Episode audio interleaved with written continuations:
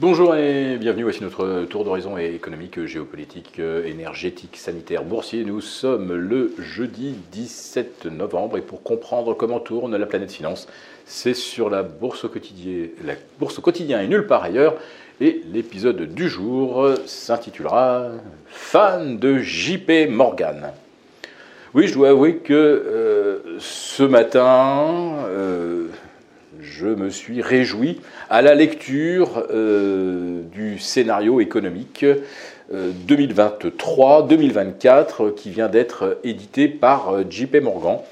On peut reconnaître qu'il s'agit là d'une synthèse relativement pertinente et crédible.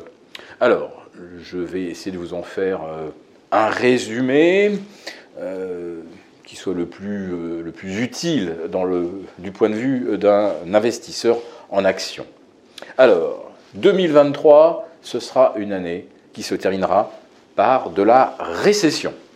Alors, JP Morgan commence déjà par couper, diviser par deux, son objectif de croissance 2023 euh, euh, de 2 à 1%, mais la fin d'année 2023, le quatrième trimestre, se terminera sur une contraction de moins 0,5 et qui pourrait se poursuivre au premier, voire au deuxième trimestre 2024. En ce qui concerne euh, les taux Fed Fund, euh, la Fed les a déjà portés à 4% le 2 novembre dernier. Elle va rajouter 50 points le 15 décembre. Bon, c'est le fameux ralentissement que tout le monde a déjà anticipé. Et puis elle montrera encore par deux fois ses taux euh, au premier trimestre 2024. 23, de façon à les porter à 5%. Et c'est là qu'à 5%, euh, clairement, pour l'économie américaine, euh, ça ne va pas rigoler. Tout d'abord, les 31 000 milliards de dettes euh, fédérales, avec un taux de refit à 5%, ça va commencer à pincer. si ces taux étaient maintenus à 5% jusqu'en 2024, ça voudrait dire que le service de la dette américaine atteint 750 milliards de dollars. C'est presque le budget de la défense américain. Euh, ça fait beaucoup, beaucoup de sous. Alors, ces 5% de taux, eh bien, ça va amener euh, les taux au niveau que euh, la Fed souhaite aujourd'hui rendre orthodoxe. Autrement dit, il faudrait que les taux à fin 2023 soient supérieurs au niveau de l'inflation. Eh bien, JP Morgan anticipe 4,7 donc les taux Fed Funds seront entre 4,75 et 5% Ça y est, on y est. On est revenu à quelque chose de normal et on sort donc des taux négatifs euh, qui sont, on va dire, euh, en vigueur depuis euh, quasiment 12 ans, en tout cas en, Europe depuis 2012. Donc là, on a une inflation à 4,7, ce qui est bien loin en fait des 2,5% que certains économistes anticipent pour fin 2023. J'ai vu passer des papiers, je vous en ai d'ailleurs parlé, où on nous promettait euh, un effondrement de l'inflation parce qu'on va prendre conscience qu'il y aura effectivement de la récession et la chute et, la demande de, pétrole, de gaz va chuter et, les prix de l'énergie vont également euh, dégringoler littéralement et ramener l'inflation à seulement 2,5. Bon, euh, la prévision de JP Morgan euh, nous paraît quand même beaucoup plus crédible et plausible.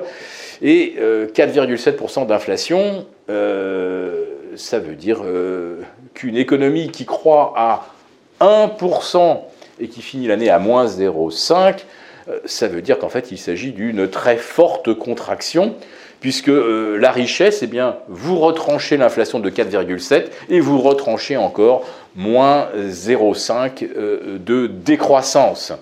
Donc comment, dans ces conditions, les indices boursiers peuvent-ils se maintenir? Alors au-dessus de 4000 sur le S&P 500, au-delà de 33 000 sur le Dow Jones, au-delà de 6006 sur le CAC 40, c'est-à-dire à peine 7% en dessous euh, des niveaux du 1er janvier, alors que l'année 2021 s'était terminée en boulet de canon, avec euh, des indices boursiers dont le niveau de valorisation était tout simplement stratosphérique. Rappelons-nous que fin 2021, la capitalisation boursière de Wall Street représentait deux fois le PIB américain, alors que Warren Buffett considère qu'il euh, ne faudrait pas aller au-delà de 1 pour 1. Et aujourd'hui, à 4000 sur le SP 500, on est revenu à des niveaux de valorisation énormes et qui ne tiennent même pas compte du ralentissement qu'anticipe JP Morgan pour 2023.